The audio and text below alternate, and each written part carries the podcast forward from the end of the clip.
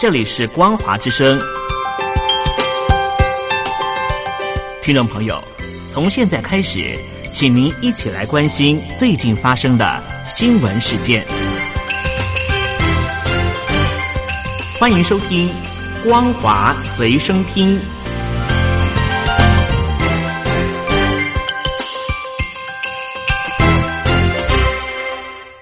大陆听众朋友您好，欢迎您收听这节《光华随身听》，我是东山林。中国大陆称武汉肺炎的新冠状病毒的疫情已经受到了控制，但是如果从复阳病例来看，也就是患者出院之后又被检测出阳性，根据中国北京大学的第一医院感染科的主任王贵强指出，中国大陆的复阳病例大约到了百分之五到百分之十五，相对较低，但是也不能够大意。报道表示，王贵强也提到了另外一种情况，也就是检测的敏感性不够。低病毒的水准的时候没有查出来，也有病患因为免疫能力低下，导致于持续呈现检测阳性。新冠状病毒的疫情是肆虐全球，北京官方在宣布疫情趋缓之后，反而成为主要的医疗物资的出口国。但是，无论是试剂、口罩，屡屡传出被他国验出品质低劣。美国的食品药物监管管理局如今就宣布禁止超过六十五家中国制造公司在美国销售 M 九五的医疗口罩的资格。主要的原因是因为中国制的口罩品质实在太过于低落。有外国媒体表示，进口的 KN 九五口罩起初没有接受美国认证的实验室的检验，直到美国的 CDC 和 FDA 进行检测之后，才发现从中国大陆进口的口罩多数没有办法达到合格标准，显示出绝大多数在美国拥有贩售许可的中国厂商所制造的产品品质非常差。甚至产品的过滤功能只有达到百分之二十四，远远不及于百分之九十五的合格标准。另外，美方也检测了部分没有许可的 KN 九五的口罩，防护效果更是只有低到百分之一。而目前新冠状病毒在全球的情况如何呢？首先来关心的是，在台湾方面累积的确诊病例数是四百四十例，其中六例死亡。而全球方面目前确诊病例是三百八十三万三千九百五十七例，其中有二十六万八千八百七十七个人因为新冠状。病毒不幸丧命。而根据编辑台收到最新的消息，美国总统特朗普的一名随身的随护被验出了确诊感染了武汉肺炎，就是新冠状病毒。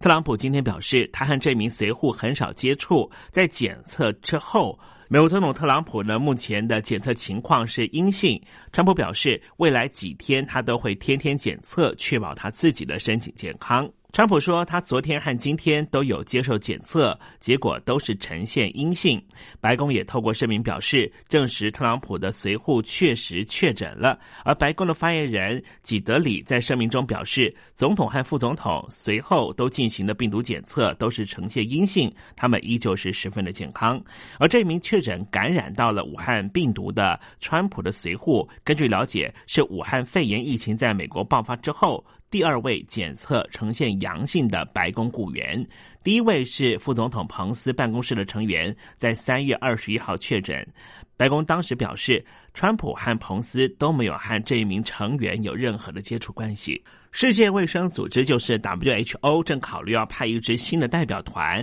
在中国大陆寻找武汉肺炎的起源。WHO 的流行病学的学者范科和夫表示。WHO 正和中方洽谈这一趟学术的研究行程，但是中国常驻在联合国日内瓦办事处和瑞士其他国际组织的代表陈旭表示，在抗疫成功之前，中国不会邀请国际专家来中国调查病毒的源头。而中国大陆的外交部发言人华春莹也说，中国反对搞有罪推论式的国际调查。目前在中国邻国方面的俄罗斯的状况是十分的险峻。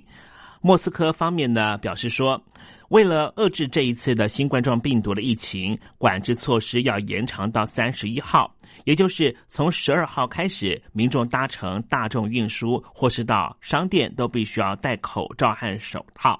俄罗斯目前的确诊病例数是达到了十七万七千一百六十例，其中有九万两千六百七十七例是来自于莫斯科。因此，莫斯科呢稍早之前表示，首都的实际感染人数可能更高。也就显示，莫斯科市呢大约有百分之二点五的人口，也就是大约三十万人都罹患了武汉肺炎。另外，看到南韩方面，南韩确实呢对于同志方面是有不一样的态度，有歧视的立场。因此呢，使得南韩的同志呢，在实际上呢，没有办法呢公开自己的身份，并不像台湾一样。没有想到这种情况对于防疫工作也造成了影响。南韩的卫生部门表示说，这次的新冠状病毒的有一名男性的患者曾经去过首尔梨泰院五家夜店，包含了同志的酒吧。南韩的公共卫生专家就说。这名酒吧的客人可能是不愿意透露身份，并且接受检测，导致于病毒已经悄悄的传播。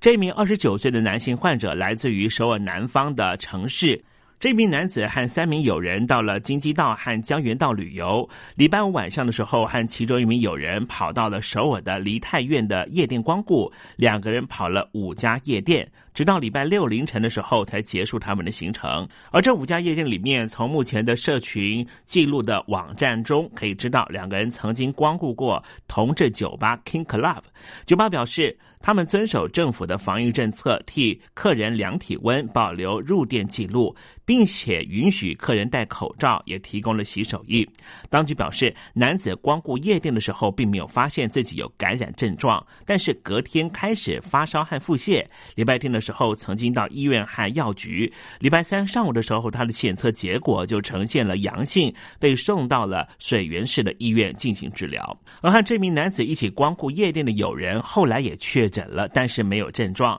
另外五名密切接触的接触者检测。都呈现阴性，当局还接连调查了这名男子在公司的四十三名的同事，不过到目前为止还并不知道病毒检测的结果。关心其他的消息，国际期刊再度的大举撤销了中国学者的论文，在四月份的时候，学术出版机构。施普林格旗下的一本期刊一口气撤销了三十三篇的论文，加上近两年撤下的另外八篇论文，四十一篇有三十九篇主要作者来自于中国大陆。这起风波牵涉到了中国大陆数十个大学，还有国家机关和公司，包括了浙江大学、北京航空航天大学和武汉科技大学、中国。计量大学，其中不乏多篇论文，还获得了包括了国家自然科学基金的专案补助。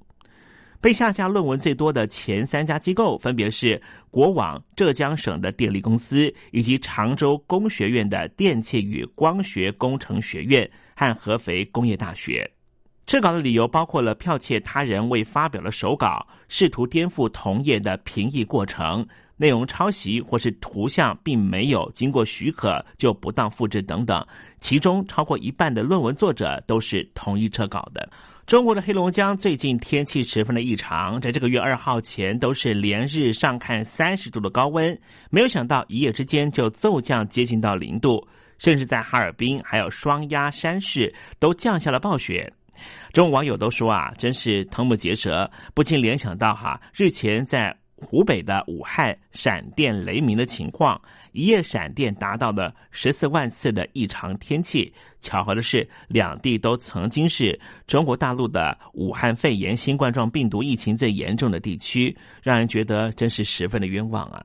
陕西的榆林县发生了一起人伦悲剧。一名马姓的五十八岁男子，竟然把已经瘫痪的七十九岁老母亲活埋到坟墓里面，还骗妻子说要把老母送到亲戚家去。幸好妻子发现很奇怪，找不到婆婆，报警之后才发现了真相，赶紧带人到墓地挖出了老母。这时候，这名可怜的老母已经被活埋了六十三个小时，所幸在送医之后，目前已经脱离险境。